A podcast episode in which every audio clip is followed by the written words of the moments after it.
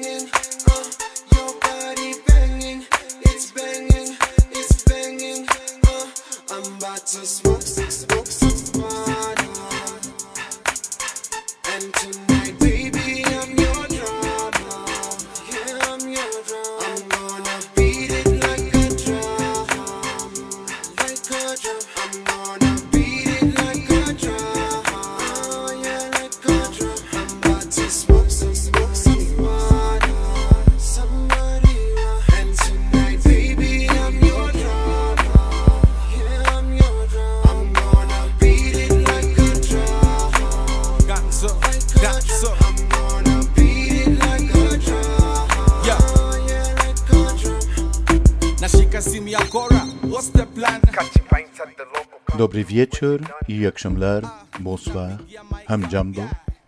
Guten Abend bei Nachttaxi. Sie hören Nachttaxi auf Radio Orange, Radio Wanderbühne, Freies Radio Salzkammergut und im Nachttaxi-Podcast auf iTunes. Ihr Taxler heißt wie immer Martin Auer. Heute hören Sie den zweiten Teil des Romans Stadt der Fremden. Es ist ein Roman über einen Wiener Dichter, der eigentlich nur zu einer Lesereise nach Kenia kommt und dort in politische Komplotte verwickelt wird. Der Roman ist im Wiener Mandelbaum Verlag erschienen. Den Link finden Sie auf der Sendungsseite von Radio Orange und auf der Nachttaxi Podcast Homepage. Wenn Sie den ersten Teil versäumt haben, können Sie im Nachttaxi Podcast auf iTunes nachhören, was bisher geschah.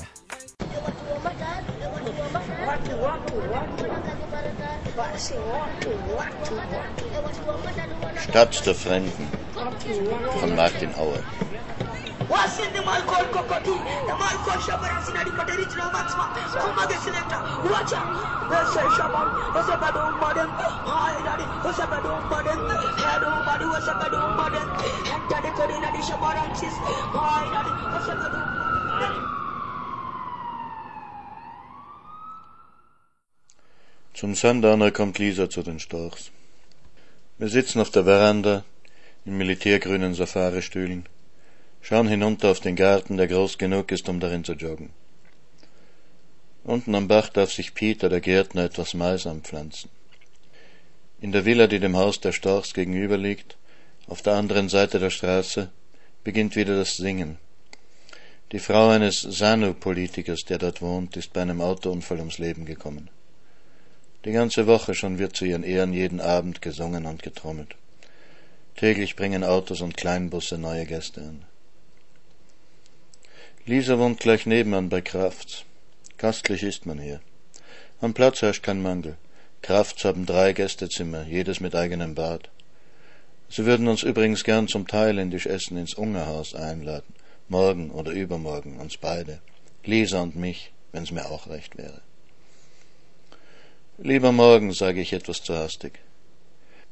Dann übermorgen um drei habe ich eine Verabredung zum Tee mit Njoki Wambui. Und in meinem Kopf sitzt irgendwo die Vorstellung, dass ich für die darauffolgenden tausend Jahre sicherheitshalber keine Termine vereinbaren sollte, denn es könnte ja sein, dass... Was kann sie denn überhaupt wollen? Wohl kaum dasselbe wie ich. Es wäre zu schön und zu einfach. Wahrscheinlich wird sie einen Roman aus der Tasche ziehen. Ich habe es noch nie geschafft, die Sympathie einer Frau zu gewinnen, indem ich ihre schlechten Texte lobe. Wenn sie einen Roman aus der Tasche zieht, kann ich nur hoffen, dass er gut ist. Lisa reißt mich aus meinen Überlegungen. Ob ich denn auch Kinderbücher geschrieben habe? Ja, habe ich. Warum denn? Nun ja, sie hat gemerkt, dass sie nicht die richtigen Geschichten mitgebracht hat für ihr Projekt. Die sie hat, sind zu brav, viel zu harmlos. Die meisten der Kinder, mit denen sie arbeitet, kommen aus den Slums. Die haben ganz andere Probleme. Ich hole zwei Bände aus dem Bücherkoffer in meinem Zimmer und bringe sie ihr hinaus auf die Terrasse. Einer heißt, warum der Hase lange Ohren hat. Warum der Hase lange Ohren hat, ist leicht erklärt. Der Hasenpapa zieht sie ihm immer lang.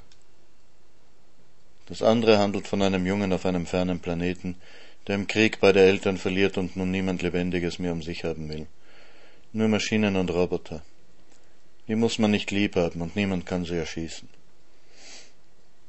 Kannst du die auch auf Englisch erzählen? Die von dem blauen Jungen ist übersetzt worden, die andere ist kurz, die kann ich leicht selber übersetzen. Bis morgen? Warum nicht? Das dauert bloß eine halbe Stunde, schätze ich. Ich könnte auch mitkommen und die Geschichten selber vorlesen, wenn ich Zeit hätte, meint sie.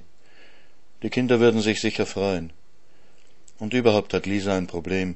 Sie hat nie richtig Englisch gelernt, in der Schule hatte sie Italienisch als Fremdsprache. Und das Englisch der Afrikaner würde sie schon gar nicht verstehen. Die können nicht einmal R und L unterscheiden, sagt Serafine, die Zwölfjährige. Ich kenne einen Jungen, der heißt Lawrence, aber er sagt Rawlins.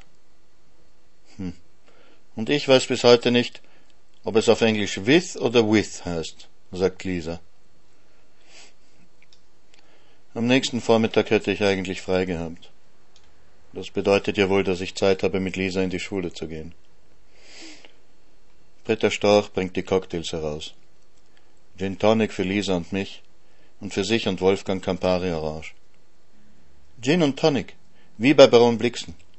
Wir haben am Anfang auch immer Gin und Tonic getrunken, ist ja sozusagen traditionell. Die haben das allerdings gegen die Malaria getrunken damals. Wir stoßen an. Sag mal, hat Peter schon wieder einen Vorschuss verlangt? Ja, er sagt, seine Mutter braucht irgendeine Behandlung, sie sollte ins Spital. Das ist ja schön und gut, aber das wäre dann schon der zweite Vorschuss in sechs Monaten. Normalerweise kriegen Sie Vorschuss erst nach einem halben Jahr. Ich weiß nicht, ob das richtig ist. Ach, wenn die Mutter krank ist? Ja, irgendwas ist es immer. Und wenn man ihnen zu viel gibt, dann glauben sie, das geht immer so weiter. Das ist das Problem. Du weißt ja, was Hannes passiert ist. Ich frage nach, was Hannes passiert ist. Der hat seinem Mascari einen Vierteljahreslohn Vorschuss gegeben und der ist dann abgehauen. Man weiß eben nie, wie man es richtig machen soll, meint Wolfgang. Es ist ja nicht viel, was wir ihnen bezahlen, aber wenn wir sie nicht beschäftigen würden, hätten sie überhaupt nichts. Und dann zahlen wir sowieso mehr als die Einheimischen. Also niemand behandelt seine Dienstboten so schlecht wie die Kenianer, das muss man sagen, stimmt Britt dazu. Ich denke, wir geben ihm seinen Vorschuss, sagt Wolfgang. Aber er soll uns etwas zeigen, eine Bestätigung vom Arzt oder so. Ich will nicht, dass er anfängt, uns irgendwelche Geschichten zu erzählen. Hast du übrigens das Fax gekriegt? Ja, nächste Woche geht's los. Britta fährt in die Turkana, erklärt uns Wolfgang auf. Ja, mit einem Frauenprojekt von der Universität Fulda. Hochinteressant. Ich habe mich schon vor einem Jahr dafür angemeldet. Und was wird das für ein Projekt? Solarkocher. Also, wir gehen da in ein Dorf. Zehn Frauen, um da mit den Frauen zu leben und ihnen zu zeigen, wie man diese Solarkocher baut. Das geht ganz einfach, wisst ihr, mit Karton und Alufolie. Holz holen und Wasser holen, das ist traditionell Frauenarbeit und da geht die meiste Zeit dafür auf. Durch den Solarkocher könnten sie sich das Brennholz zum großen Teil sparen und dadurch mehr Zeit gewinnen für soziale und politische Tätigkeiten. Zum Beispiel gibt es Seminare für AIDS-Vorbeugung oder über Frauenrechte. Das ist ja dort noch so, da kann ja ein Mann seine Frau schlagen, bloß weil ihm das Abendessen nicht geschmeckt hat. Aber die Frauen haben natürlich keine Zeit, zu Seminaren oder Versammlungen zu gehen, wenn sie den ganzen Tag Holz und Wasser schleppen müssen. Und wo werdet ihr da wohnen? fragt Lisa. Na, direkt bei den Frauen. Immer zwei Frauen vom Projekt bei einer Familie. Verstehst du, Soziologie mit Fragebögen, das bringt ja nichts. Wir sollen genauso leben wie die Frauen dort, um ihre wirklichen Bedürfnisse kennenzulernen. Lisa nickt und denkt nach. Und wie macht ihr das, dass die Männer euch schlagen? sagt sie schließlich. Britta lächelt kaum. Entschuldigt mich, ich gehe mal nachsehen, wie weit Bennert mit dem Abendessen ist. Ihr wisst ja, wenn man ihm nicht auf die Finger schaut. Und Wolfgang kann uns noch ein paar Cocktails mixen, ja? Als wir allein sind, schauen wir uns an und grinsen. Hm, geheimnisvolles Afrika, sagt Lisa. Warum der Hase lange Ohren hat, ist leicht erklärt. Der Hasenpapa zieht sie ihm immer lang. Der Hasenpapa sagt, wenn du jetzt nicht gleich folgst, dann zieh ich dir die Ohren lang. Aber das Hasenkind macht immer, was es will, und so zieht ihm der Papa die Ohren lang wenn das Hasenkind seine Karotten nicht aufisst. Zieht ihm der Papa die Ohren lang. Wenn das Hasenkind Karotten will und es gibt aber Kohl, zieht ihm der Papa die Ohren lang. Wenn das Hasenkind Hasencomics lesen will, anstatt zu schlafen, zieht ihm der Papa die Ohren lang. Aber wenn das Hasenkind über den Hasenschulbüchern einschläft, zieht ihm der Papa die Ohren lang. Das Hasenkind denkt sich, es ist eh egal, was ich mache. Der Papa zieht mir auf jeden Fall die Ohren lang. Und so macht das Hasenkind weiter, was es will. Das Komische ist aber, wenn das Hasenkind groß ist und selber ein Hasenpapa ist, was bei den Hasen ja ziemlich schnell geht, dann macht es alles genauso wie sein Papa und zieht seinem Hasenkind wegen jedem Dreck die Ohren lang.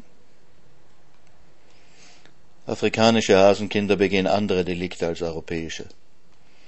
Afrikanische Hasenkinder lassen die Kuh ins Maisfeld, vergessen auf das Brüderchen aufzupassen, stehlen an der Bushaltestelle Brieftaschen. Europäische Hasenkinder machen die Hausaufgaben nicht oder sie sprengen die Schule in die Luft. Ein einziges Mädchen zeichnet kein zweibeiniges, menschlich gekleidetes Hasenkind, sondern ein richtiges Kaninchen unter Kohlköpfen. Ich frage sie, wie alt sie ist und in welche Klasse sie geht. Die Kinder kichern. Siebzehn, flüstert sie, und Standard One. Äh, sorry, hast du gesagt erste Klasse? Der Lehrer kommt ihr zu Hilfe. Ja, Betty geht erst seit heuer in die Schule. Ihre Eltern hatten sie nicht gehen lassen, sie konnten sich das Schulgeld nicht leisten. Während die Kinder zeichnen, was das Hasenkind noch alles anstellt, quetscht mich der Lehrer über Österreich aus ein junger Bursch, vielleicht 27, der mit den Kindern äußerst ruhig und freundlich umgeht. Ist es denn wahr, dass in Österreich eine rechtsradikale, rassistische Regierung an der Macht sei? Ja, sage ich. Es ist eine Schande, aber es ist wahr. Wie denn das möglich sei? Hätten wir denn ein Rassenproblem in Österreich? Ich versuche zu erklären. Erstens betone ich, hätte nur eine Minderheit der Österreicher die Unsäglichen gewählt bloß 27 Prozent. Sie konnten nur in die Regierung kommen, weil die Konservativen es leid waren, seit 16 Jahren in der Koalition mit den Sozialdemokraten die zweite Geige zu spielen. Und die Unsäglichen ihnen angeboten hatten, sie dürften den Kanzler stellen, obwohl sie ein paar Stimmen weniger hatten. Aber warum würden denen überhaupt so viele ihre Stimme geben? Österreich war noch in den 60er Jahren eines der ärmsten Länder Europas. Nun ist es eines der reichsten aber der neue Wohlstand ist sehr ungleichmäßig verteilt. Für viele ist das Leben unsicherer als früher. Immer öfter verlieren Menschen ihren Job, ganze Berufszweige sind verschwunden, ganz andere Fähigkeiten sind gefragt. Und die zu kurz gekommenen fragen sich, warum nicht wir? Und dann sieht man diese vielen fremden Gesichter. Die Stadt sieht fremd aus, auch wenn die große Moschee ganz weit draußen am Stadtrand steht. Und wenn dann einer kommt und sagt, schaut, die sind schuld. Die Türken nehmen uns unsere Arbeitsplätze weg. Die Polen stehlen uns unsere Autos. Die Rumänen brechen in unsere Banken ein. Die Nigerianer vergiften unsere Kinder mit Drogen. Dann glaubt man ihm eben. Ich weiß nicht, ob Mr. Kahachi mit meiner Erklärung zufrieden ist. Ich bin es nicht. Ein Schüler kommt gelaufen und flüstert Mr. Kahachi etwas auf Kiswahili zu. Der Direktor lässt uns zu sich bitten, erklärt Mr. Kahachi. Wir gehen über den kahlen, betonierten Schulhof. Aus den Klassenräumen staunen uns die Kinder nach, alle in ihren Schuluniformen. Rot kariertes Kleid oder rot kariertes Hemd mit grauen Shorts, dazu ein knallroter Pulli. Sie schauen stumm, nur die Stimmen der Lehrer sind zu hören. Kenianische Schüler sind erschreckend diszipliniert. An den stinkenden Klos vorbei führt uns Mr. Kahachi in einen düsteren Raum, in dem verwitterte Poster über die richtige Lagerung von Mais informieren und daran erinnern, dass AIDS eine Bedrohung ist, über die wir reden sollten. Mr. Kahachi rückt zwei Stühle an einen wackeligen Tisch, von denen einer nur sicher steht, wenn er seitlich an der Wand noch eine zusätzliche Stütze findet. Dann geht er den Direktor holen. Alle Lehrer an dieser Schule sind jung, schlank und adrett. Nur Mr. Maurer ist über vierzig und erlaubt sich einen Bauch und ein ungebügeltes Jackett. Er begrüßt uns formell und feierlich, obwohl Lisa ja schon seit einer Woche hier arbeitet. Ich muss mich ins Gästebuch eintragen. Es ist nüchtern formularmäßig in Rubriken unterteilt. Datum, Name, Adresse, Zweck des Besuchs. Kein Platz für improvisierte, scherzhafte Verse. Mr. Moaura kommt gleich zur Sache. Mr. Kahachi habe ihm erzählt, Lisa wolle das Dorf kennenlernen, aus dem die meisten der Schüler kommen. Nun, er begrüßt es, dass wir uns die Siedlung ansehen wollen, und er, Mr. Moaura, wird uns selber hinbringen. Mit ihm können wir beruhigt gehen. Er kennt die Menschen dort, und die Menschen kennen ihn. Er ist ein Mann des Volkes, a man of the people. Also gut, eine Besichtigungstour im Slum. Vorher hält es Mr. Moura aber für nötig, in der Polizeistation reinzuschauen, die gleich neben der Schule liegt, und dem diensthabenden Polizisten unseren Besuch zu melden. Ich möchte nur, dass Sie zur Kenntnis nehmen, dass diese beiden Herrschaften jetzt mit mir ins Village hinuntergehen. Wir schütteln dem Police Officer, den keine Uniform als solchen kenntlich macht, die Hand. In der Betonhütte steht nur ein großer Holztisch, auf dem ein Walkie-Talkie babbelt. Irgendein Buch liegt auch da, in das vermutlich dienstliche Vorkommnisse eingetragen werden. In der Ecke liegt ein langer Schlagstock. Und das Bildnis des Präsidenten hängt an der kahlen Betonwand. Der Polizist fragt, warum wir das Projekt nicht auch in seinem Dorf durchführen. Wir bauen gerade eine Schule dort. Die Wände sind schon so hoch und hebt die Hand etwas höher als seine Stuhlnehne. Wir marschieren die Straße entlang, immer noch zwischen Gärten und Villen. Herr Mahura fragt uns nach unserem Land aus. Wie denn das Klima sei. Ja, sage ich. Im Sommer kann es sogar noch heißer werden, als es hier heute ist. Aber im Winter gibt es Schnee und Eis. Ob denn dann alles stehen bleibt bei uns, wenn es schneit? Ob die Menschen sich in ihren Häusern verkriechen und keiner zur Arbeit geht? Aber nein, sage ich, wir sind darauf eingerichtet. Ich erkläre ihm, wie ein Schneepflug arbeitet und ob es den Menschen gut geht bei uns. Ja, sage ich. Es gibt auch bei uns große Unterschiede zwischen arm und reich, aber nicht so große wie hier. Ja, auch bei uns gibt es Arbeitslosigkeit, und sie nimmt zu. Aber wenn sie über fünf Prozent steigt, gilt das als Katastrophe. Ob ich weiß, wie hoch die Arbeitslosigkeit hier in Kenia ist? Ja, sage ich, 50 Prozent. In dem Dorf, das wir besuchen werden, sagt Mr. Moura, ist die 95 Prozent. Beim letzten Haus in der Straße biegen wir in einen Feldweg ein. Der Feldweg führt an einem Altersheim vorbei, das vom Rotary Club unterhalten wird, ein paar Ziegelbaracken hinter einem Drahtzaun. Nach dem Altersheim macht der Weg eine Biegung, einen Hügel hinunter durch Buschwerk, und dann stehen wir am Eingang des Dorfs. Die Erde ist rot und rissig, die Hütten sind aus Ästen, Blech, Lehm, Karton und Plastiksäcken, je nachdem. Die Kinder sind zerlumpft und dreckig und rotzig. Es ist alles nicht neu. Es ist alles so wie auf den Bildern im National Geographic oder wo man halt solche Bilder sieht. Mr. Moawura stapft voran, begrüßt immer wieder Frauen und Männer, die er uns als Mütter und Väter seiner Schüler vorstellt. Immer wieder erklärt er, wer wir sind, auf Kikuyu nehme ich an, oder auch vielleicht auf Kiswahili. Eh, eh, sagen die so aufgeklärten nickend, grinsen uns mit ihren kaputten gelben Zähnen an und schütteln uns die Hände. Ein Junge wird geschickt, um Mr. Kamau zu holen. Mr. Kamau ist der Bürgermeister, der Vorsitzende des Ältestenrats. Er heißt uns auf Englisch willkommen. Ja, wir sind willkommen. Es ist gut, dass wir die Kinder etwas lehren. Bildung ist ihre einzige Chance. Mr. Kamau übernimmt die Führung. Die Siedlung gibt es nun seit 23 Jahren.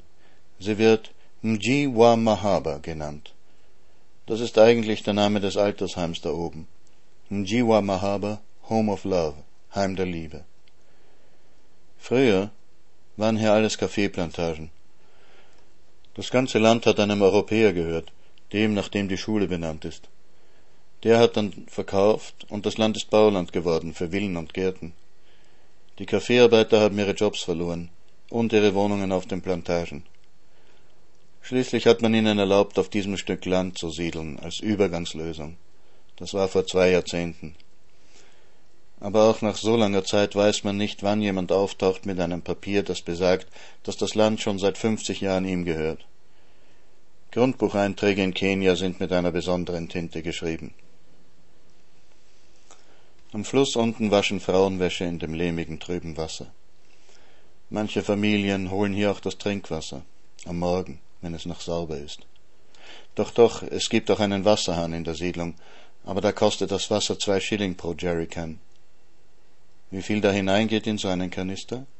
Zwölf Liter so circa. Neben den wäschewaschenden Frauen spielen Kinder. Eins legt sich gerade auf den Bauch, hängt den Mund ins Wasser und tränkt. Wir steigen wieder den Hang hinauf zwischen den eng aneinander gedrückten Hütten. Auf einem mit Stacheldraht abgezäunten Gärtchen von einem Quadratmeter Fläche ein paar dürre Bohnenstauden. Magere Ziegen kreuzen gelegentlich unseren Weg. Vor einem Fensterchen liegen ein paar Mangos zum Verkauf, vor einem anderen eine Handvoll Tomaten. An einem Zaun lehnt ein junger Bursch mit Rasterlocken unter der riesigen Haube, durch die Augenschlitze schaut er herüber zu uns aus jener anderen Welt, in der er gerade schwebt. Was immer wir da wollen mögen mit unseren Kameras und unserem Sonnenbrand, es kann nur Scheiße sein.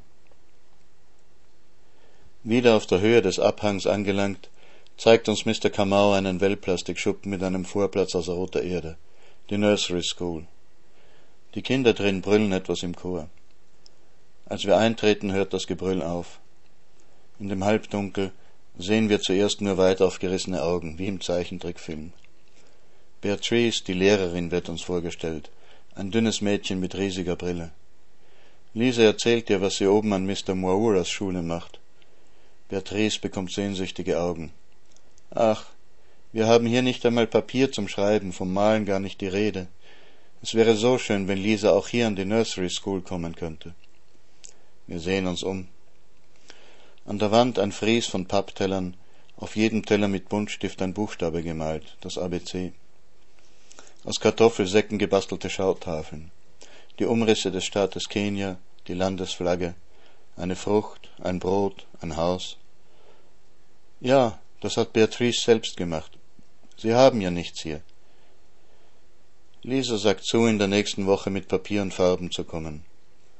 Beatrice schüttelt uns tausendmal die Hände, und wir müssen sie unbedingt auch zu Hause besuchen kommen. Dann dürfen wir noch eine Weile dem Unterricht beiwohnen. Beatrice malt ein Haus an die schwarze Tafel und schreibt dazu Haus. Dann zeigt sie mit dem Stock aufs Haar und ruft H, und die Kinder antworten brüllend. H, O, O, U, U, S, S, I, I, House, House, House, House, Haus, Haus. Auf dem Heimweg, wir haben uns von Mr. Kamau und Mr. Moura längst verabschiedet und spazieren zwischen den hübschen Gärten, den sauberen Häuschen zum Haus der Storchs, nimmt Lisa meine Hand. Dass Leute so leben müssen. Wir gehen eine Weile, dann merke ich, dass sie weint. Ich drücke ihre Hand. Da bleibt sie stehen und fällt mir um den Hals.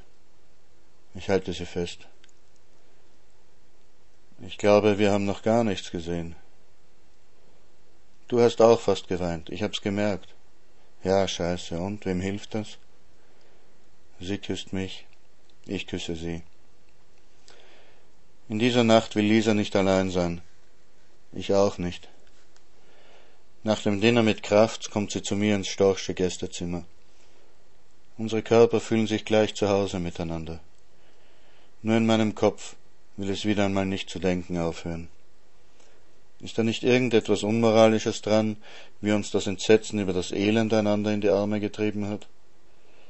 Oder ist das Entsetzen über das Elend überhaupt nur die Verbrämung für ein ganz normales Reisetechtelmechtel? Darf man angesichts solchen Elends überhaupt das Glück und die Liebe suchen? Und bin ich nicht in Joki Wambui untreu geworden, noch bevor? Ja, bevor was? Und stehen nicht solche Gedanken einem 15-Jährigen besser an als mir? Lisas Körper ist reif und warm. Für kurze Zeit gelingt es mir darin zu versinken und mich zu vergessen. Danach halten wir uns lange. Schließlich fragt sie leise und heiser, Hast du dir auch so komische Gedanken gemacht? Ja, sage ich. Ich habe mir auch so komische Gedanken gemacht.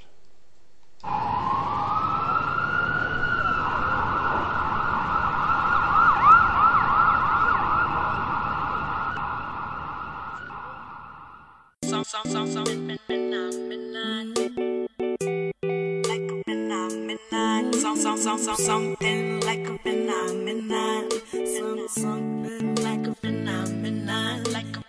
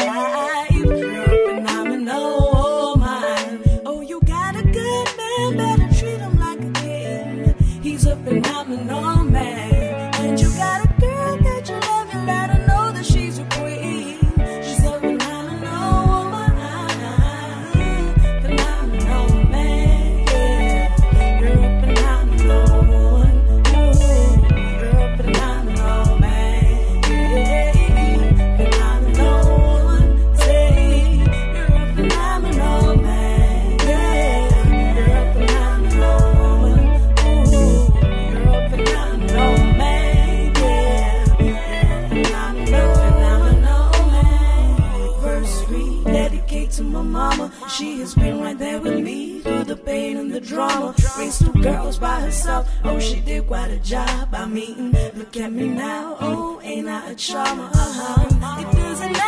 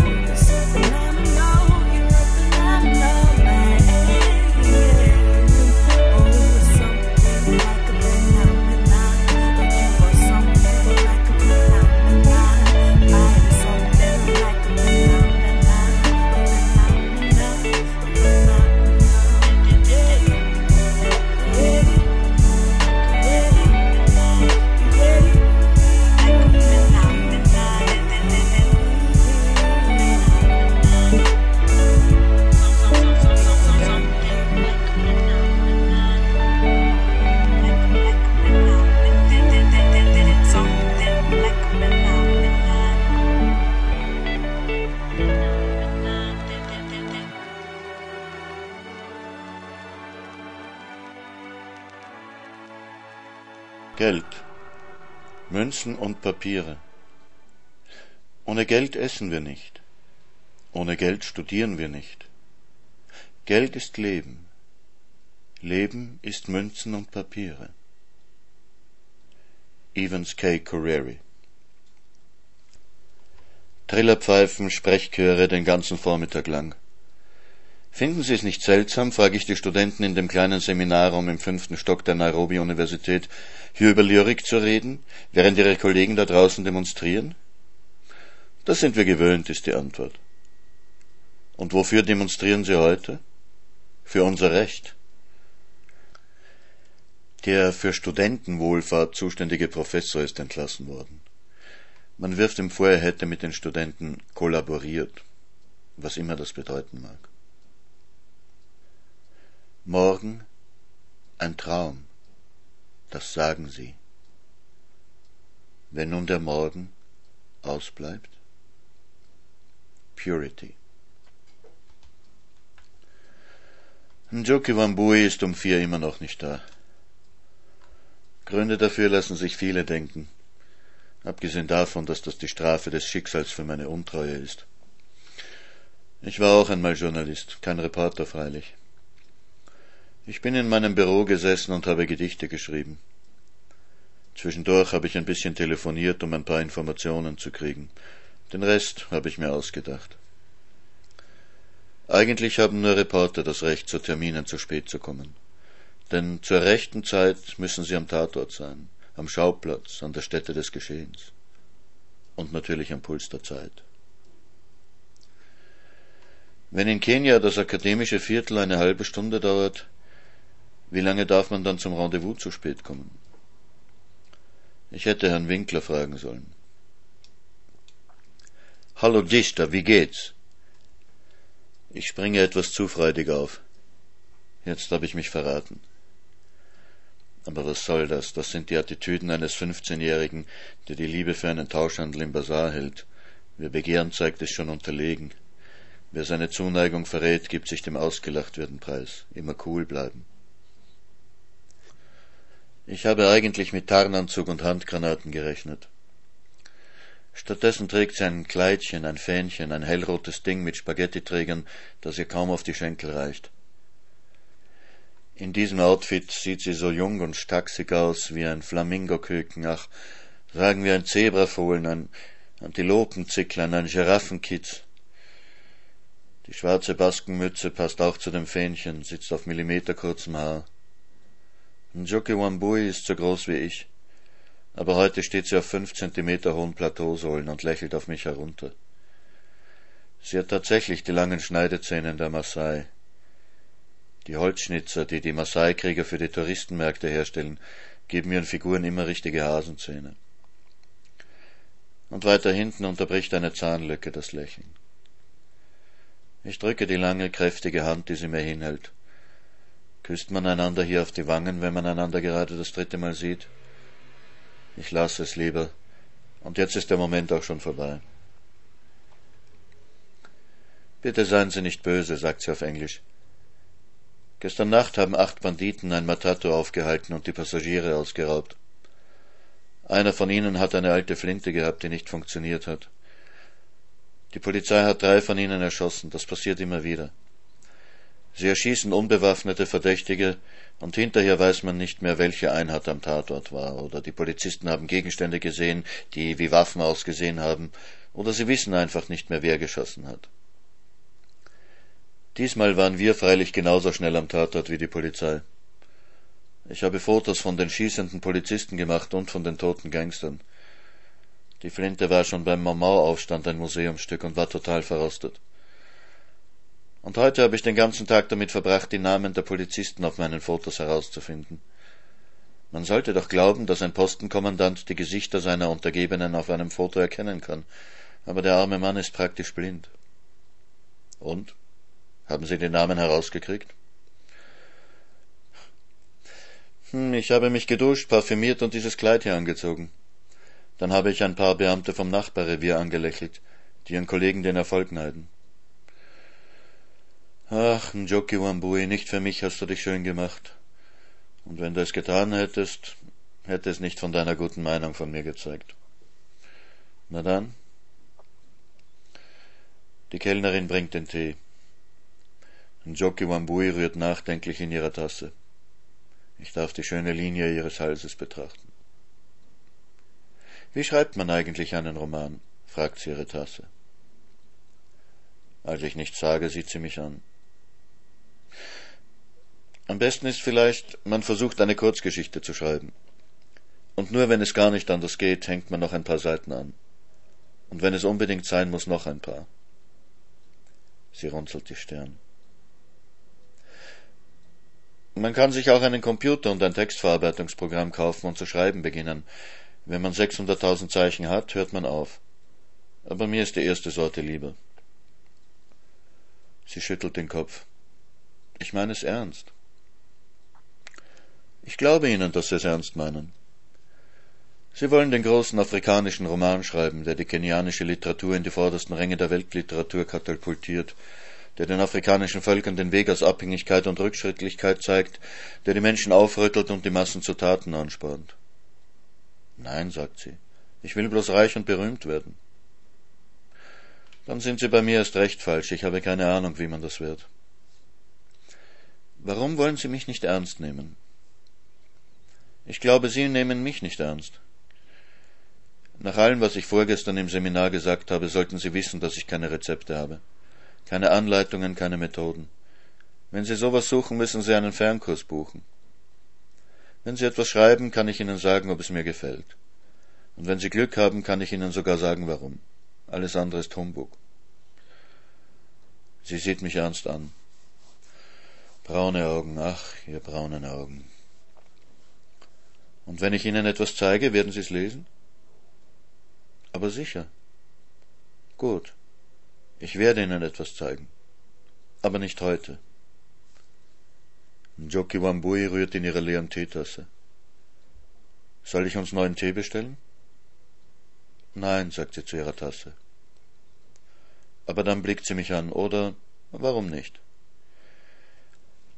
Ich bestelle bei der eleganten Kellnerin, die sich mit gepflegtem Oxford-Akzent bedankt.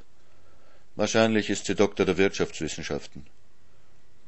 Gewöhnliche Diplom-Volkswirte arbeiten hier als Tankwart. Njoki Wambuis Englisch klingt da ganz anders. Ich glaube, dass sie den afrikanischen Akzent absichtlich betont. Das ist ebenso ihre Masche. Wie das mit der Maasai-Kriegerin. Ich sollte es affektiert finden, aber ich finde es reizend. Als ich so alt war wie Sie, waren wir alle Che Guevara. Warum soll sie nicht eine Maasai-Kriegerin sein und African English sprechen? Was ist das jetzt mit eurer neuen Regierung? Ich habe gehört, ihr werdet von ganz Europa geschnitten? Wieder bringe ich meine Geschichte von den frustrierten Modernisierungsverlierern. Klingt das irgendwie einleuchtend? Njoki Wambui schaut mich an. Nicht so ganz, was? Sie schaut weiter, wartet, was kommt. Ja, ich glaube, es steckt noch mehr dahinter. Es sind nicht nur die zu kurz gekommenen, die dem Grinser folgen. Es spielt noch etwas mit. Die Leute haben ein dumpfes Gefühl, dass es auf diesem Planeten einer Milliarde Menschen gut geht, weil es fünf Milliarden schlecht geht. Ein Österreicher oder Deutscher verbraucht so viel Erdöl wie zehn Kenianer. Bei uns kommt ein Auto auf zwei Einwohner, Kinder mitgerechnet in Indien eins auf 400. So viel Erdöl gibt's auf der ganzen Welt nicht, dass die Inder und Schwarzen und Chinesen auch alle Auto fahren können. Die Statistiken kennen die wenigsten, aber man kann sich's ungefähr vorstellen. Man hat so ein Gefühl. Ein Gefühl, das man sich nicht gern eingesteht. Man kann es leichter verdrängen, wenn man sich einredet, den fünf Milliarden geht es schlecht, weil sie faul und unintelligent sind und sie sowieso lieber im Dreck leben. Aber man hat so eine dumpfe Angst, die fünf Milliarden könnten kommen und sich holen, was ihnen zusteht.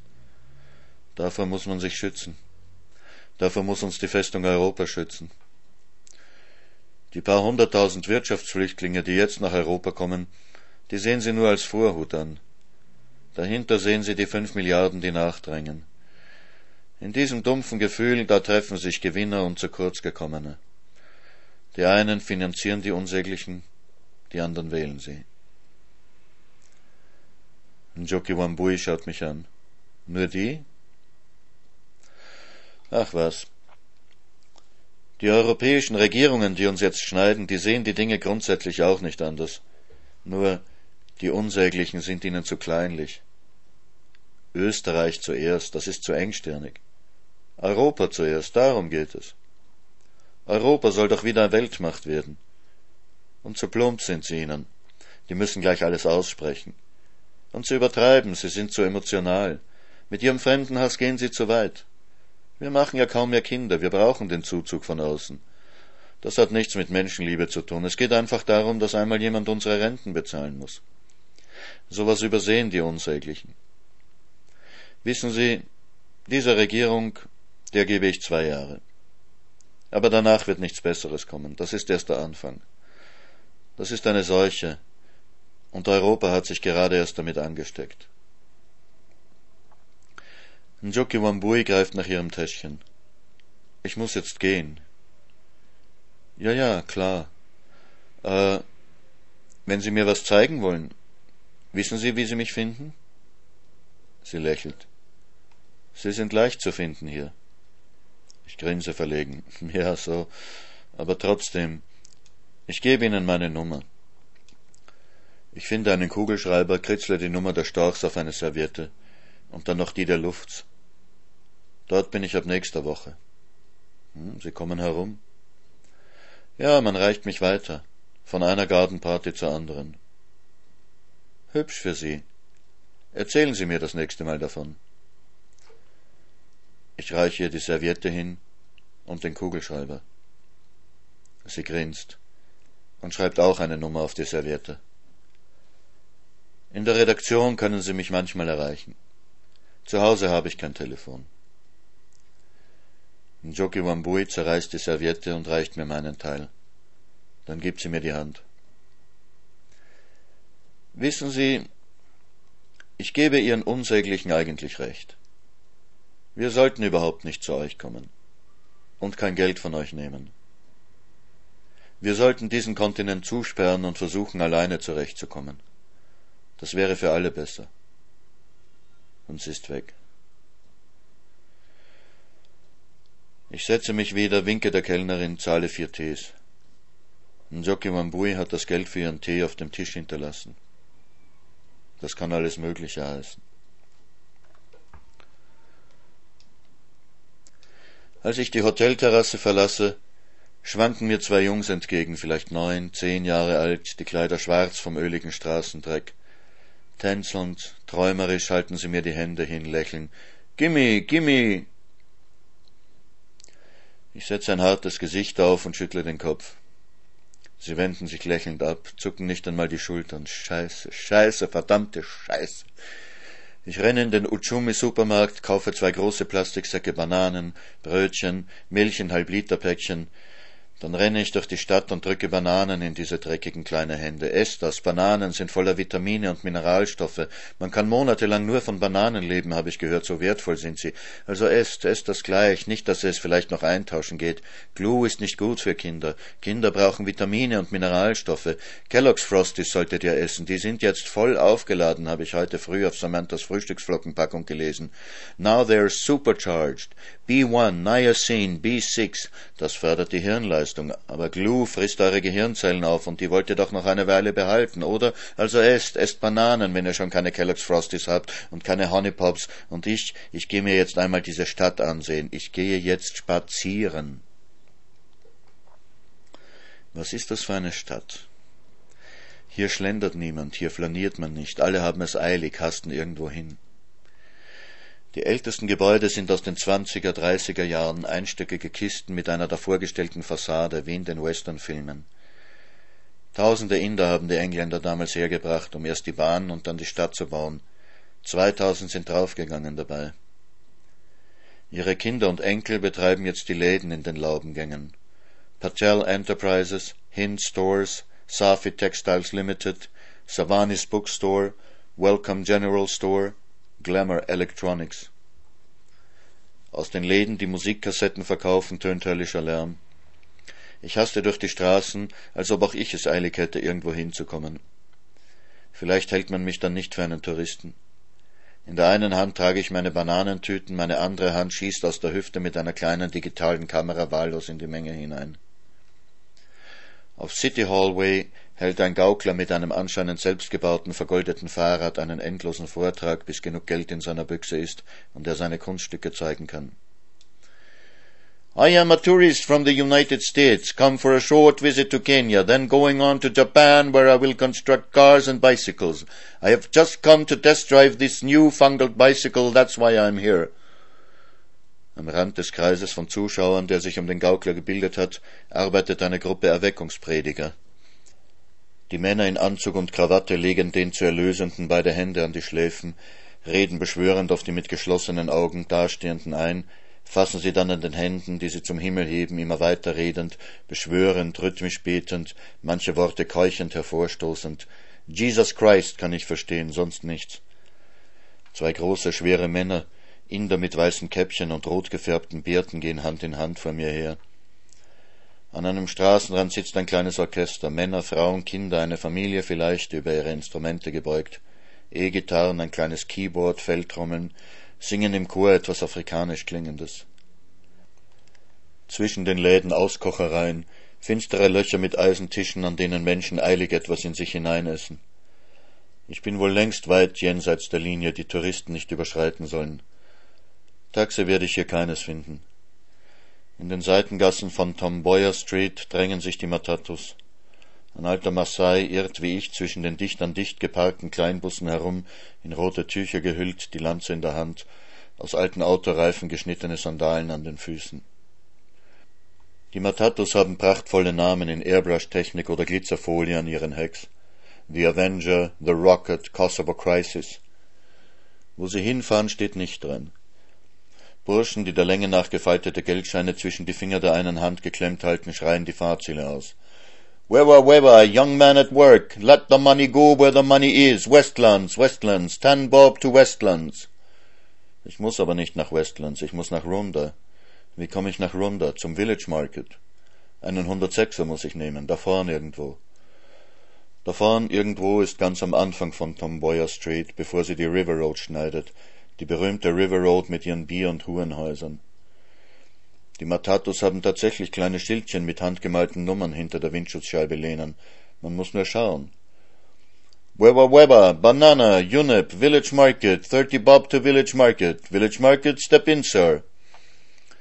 Ich quetsche mich neben eine Dame, die der Schaffner mit den Worten Squeeze, Mama, zu Rücken auffordert. Der Kleinbus hat fünf Sitzreihen zu vier Leuten, bloß vorne neben dem Fahrer sitzen nur zwei. Also sind wir 18 Fahrgäste, plus ein Fahrer, plus aus welchem Grund auch immer zwei Schaffner, die jetzt an der offenen Tür hängen und auf das Dach klopfen zum Zeichen, dass das Gefährt voll ist und der Fahrer losfahren soll. Erst wenn das Auto in voller Fahrt ist, stecken sie die Köpfe herein und schließen die Tür hinter sich. Über den Fahrgästen hängend strecken sie einem nach dem anderen die offene Hand hin, in die die Fahrgäste ihre Münzen oder Scheine legen. Nach einiger Zeit kommt die Hand wieder zu jedem und bringt das Wechselgeld. Aus den Lautsprechern dröhnt Reggae-Musik. Africa, wake up, unite, for the benefit of your children, for the benefit of the people. Wake up, wake up, Africa, wake up and unite. Gestern habe ich mich endlich emanzipiert, erzähle ich am nächsten Tag dem Kulturattaché. Ich bin zwei Stunden allein im Stadtzentrum spazieren gegangen. Ich bin jetzt fast drei Jahre da, sagt Dr. Luft. Aber das habe ich noch nie gemacht. Dr. Luft fährt mit mir zum Nairobi National Museum. Dort muss ich etwas wegen meines Beitrags beim bevorstehenden Arts Festival besprechen, was in zwei Minuten erledigt ist. Im National Museum treffen wir Lisa, die auch etwas besprochen hat. Dr. Luft bietet an, uns nach Runda zu bringen. Vorher holen wir noch seine Frau und die Kinder vom Zahnarzt ab. Andrea diskutiert mit der kleinen Aurelie, warum sie nach dem Zahnarztbesuch nicht gleich essen darf. Aber wenn ich nicht esse, wird mir im Auto wieder ein bisschen nicht gut, sagt die Kleine.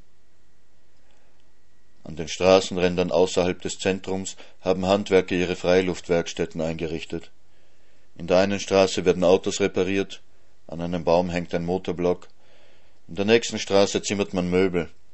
Betten stehen da im roten Staub, gepolsterte Lehnsessel, zwei Meter hohe geschnitzte Giraffen, geschnitzte Nashörner, Nilpferde, Elefanten.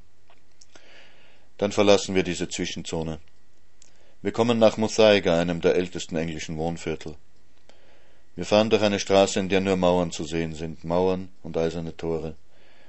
Hinter den Toren müssen wohl Gärten und Häuser liegen.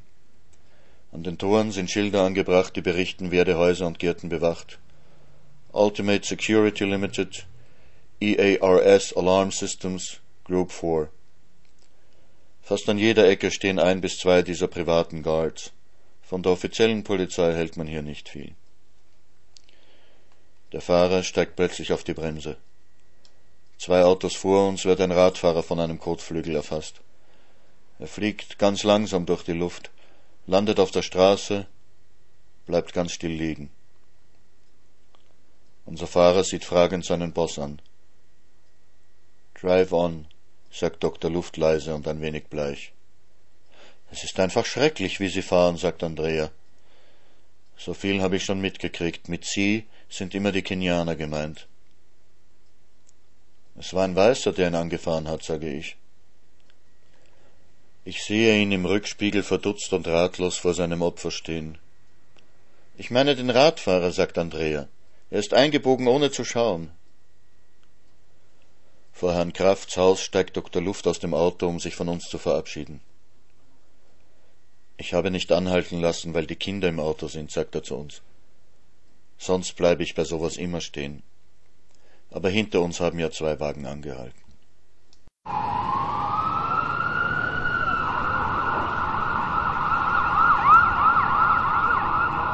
Awenja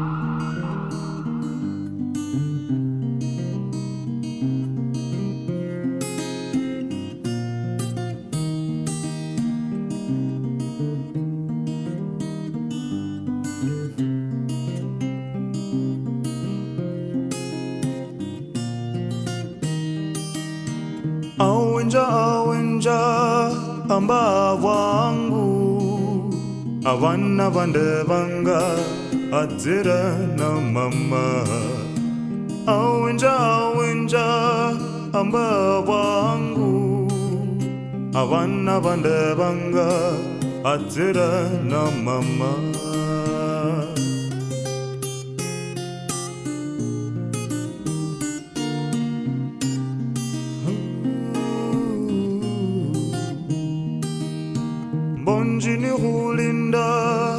muumba wangu shini shinyire utere na mama Bonji ni hulinda mba wangu imbula hovanga, utere na mama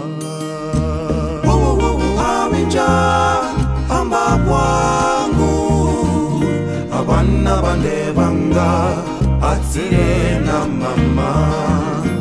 Wowowowo awinja ama kwangu abana banebanga azirena mama.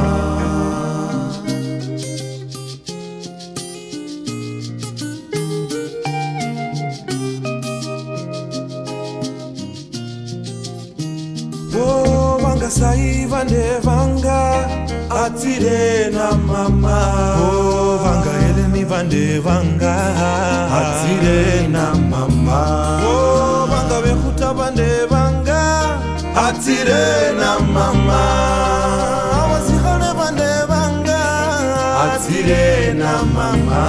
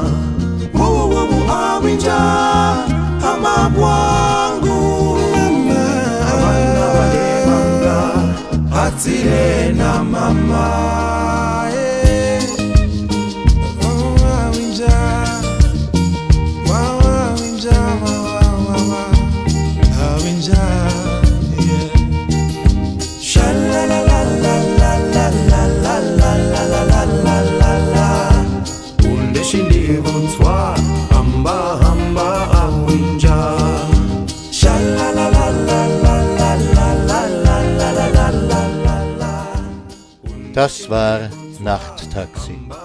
Mit dem zweiten Teil des Romans Stadt der Fremden von Martin Auer und Musik aus Kenia von The Cansol, Fena Gitu und Sauti Sol. Der Roman ist im Wiener Mandelbaum Verlag erschienen. Den Link finden Sie auf der Sendungsseite von Radio Orange und auf der Nachttaxi Podcast Homepage. Also dann, gute Nacht, dobranoc, iyi geceler. Usikum wema.